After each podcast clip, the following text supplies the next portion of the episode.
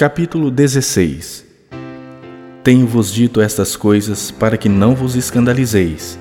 Eles vos expulsarão das sinagogas, mas vem a hora em que todo que vos matar julgará com isso tributar culto a Deus. Isto farão porque não conhecem o Pai nem a mim.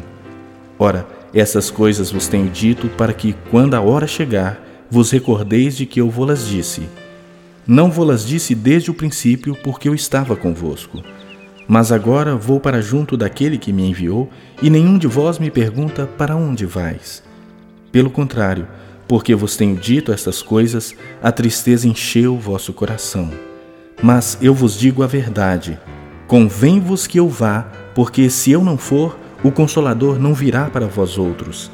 Se, porém, eu for, eu vou-lo enviarei. Quando ele vier, convencerá o mundo do pecado, da justiça e do juízo. Do pecado, porque não creem em mim.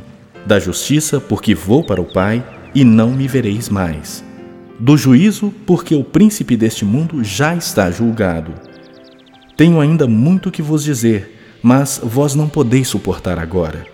Quando vier, porém, o Espírito da Verdade, ele vos guiará a toda a verdade, porque não falará de si mesmo, mas dirá tudo o que tiver ouvido e vos anunciará as coisas que hão de vir.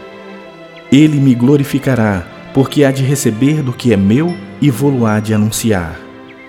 Tudo quanto o Pai tem é meu, por isso é que vos disse que há de receber do que é meu e vou-lo há de anunciar. Um pouco e não mais me vereis.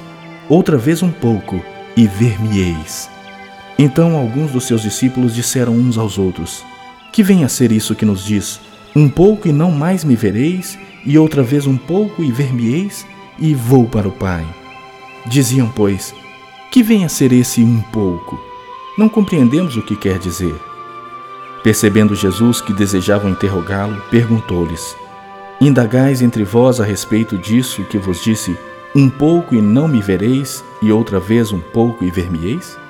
Em verdade, em verdade eu vos digo que chorareis e vos lamentareis, e o mundo se alegrará. Vós ficareis tristes, mas a vossa tristeza se converterá em alegria. A mulher, quando está para dar à luz, tem tristeza porque a sua hora é chegada, mas, depois de nascido o menino, já não se lembra da aflição pelo prazer que tem de ter nascido ao mundo um homem. Assim também agora vós tendes tristeza, mas outra vez vos verei. O vosso coração se alegrará e a vossa alegria ninguém poderá tirar. Naquele dia nada me perguntareis. Em verdade, em verdade vos digo: se pedirdes alguma coisa ao Pai, ele vô-la concederá em meu nome. Até agora nada tendes pedido em meu nome. Pedi e recebereis, para que a vossa alegria seja completa. Estas coisas vos tenho dito por meio de figuras. Vem a hora em que não vos falarei por meio de comparações, mas vos falarei claramente a respeito do Pai. Naquele dia pedireis em meu nome, e não vos digo que rogarei ao Pai por vós, porque o próprio Pai vos ama visto que me tendes amado e tendes crido que eu vim da parte de Deus. Vim do Pai e entrei no mundo. Todavia, deixo o mundo e vou para o Pai. Disseram seus discípulos: Agora que falas claramente e não empregas nenhuma figura. Agora vemos que sabes todas as coisas e não precisas de que alguém te pergunte. Por isso, cremos que de fato vieste de Deus. Respondeu-lhes Jesus: Credes agora? Eis que vem a hora e já é chegada, em que sereis dispersos, cada um para sua casa, e me deixareis só. Contudo, não estou só, porque o Pai está comigo. Estas coisas vos tenho dito para que tenhais paz em mim. No mundo passais por aflições, mas tende bom ânimo. Eu venci o mundo.